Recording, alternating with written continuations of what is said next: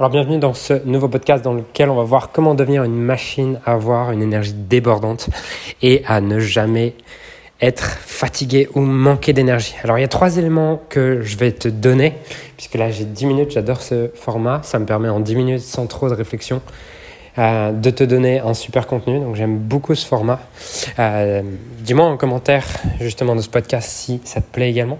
Donc première chose pour avoir une énergie débordante, la première chose, Première chose, c'est est-ce que tu relis tes objectifs, ta vision, qui tu es chaque jour?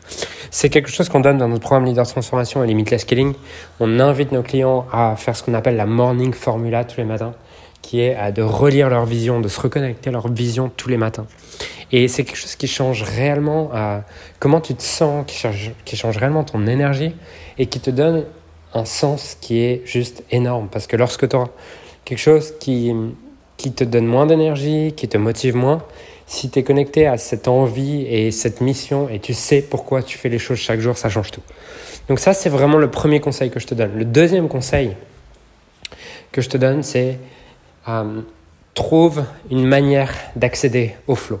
Pour moi, c'est de mettre mes écouteurs et de mettre euh, sur YouTube, je mets musique gratitude, musique piano, musique énergie je mets mes écouteurs et je sais qu'à partir du moment où je mets mes écouteurs et je mets ce genre de musique, je suis vraiment dans le flow et euh, ça transforme réellement ma journée.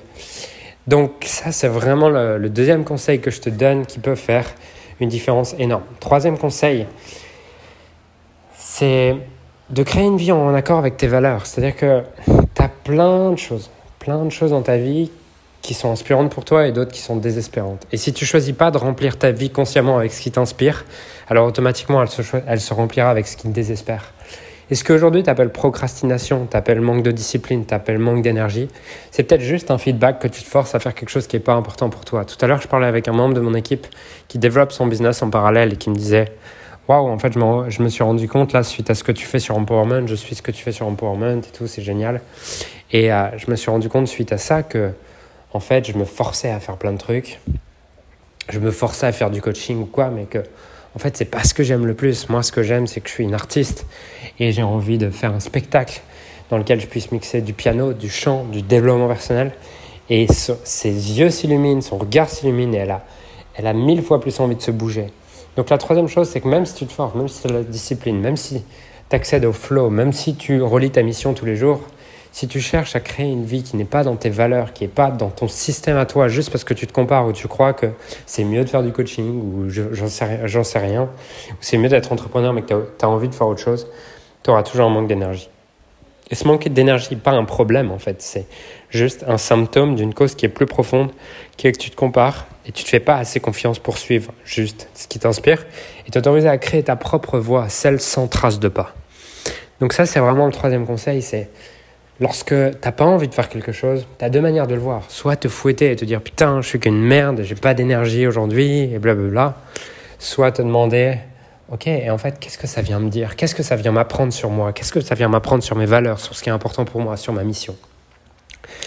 Et à partir de là, ta vie se transformera parce que tu n'essaieras pas de te battre à contre-courant toute la journée. Tu vois, par exemple, là, ce podcast, je le vois sur ma to-do list. Ce podcast, euh, il me reste euh, 5 minutes, j'ai un rendez-vous dans 5 minutes, blablabla. Et euh, en fait, c'est naturel, ça me donne de l'énergie de faire ce podcast. Tu vois, ça m'en prend pas, ça m'en donne. Et ça, c'est un bon signe que je fais quelque chose qui est important pour moi. Alors que si je m'obligeais à faire une vidéo plutôt qu'un podcast, par exemple, bah, ça drainerait mon énergie, en fait, parce que j'aime pas ça.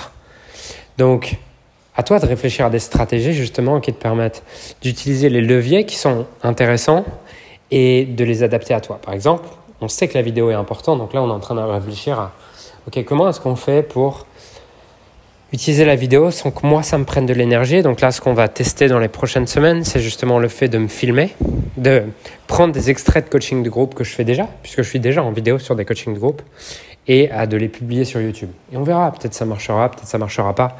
Mais c'est pas grave, parce que ce que je privilégie aujourd'hui, c'est vivre la vie qui m'inspire, c'est faire ce que j'aime, c'est être inspiré au quotidien, donner le meilleur de moi-même, et pas me forcer à faire des choses qui sont pas importantes pour moi, qui est par exemple la vidéo. Donc voilà pour les trois conseils aujourd'hui. Premier conseil, si tu veux avoir un max d'énergie, être au top chaque jour, relis ta mission tous les jours. Relis ta mission, tes objectifs. Sache pourquoi est-ce que tu respires à chaque instant. Sache pourquoi est-ce que tu te lèves à chaque instant. Sache pourquoi est-ce que tu te bouges à chaque instant. Deuxième chose, et une méthode crée une routine qui te permet d'accéder au flow. Et troisième chose, assure-toi que tout ce que tu te demandes de faire est dans ton système de valeur ou sinon relie-le à ton système de valeur. Voilà, j'espère que ce podcast t'aide, applique ces conseils dès aujourd'hui et moi je te dis à demain pour le prochain podcast. Ciao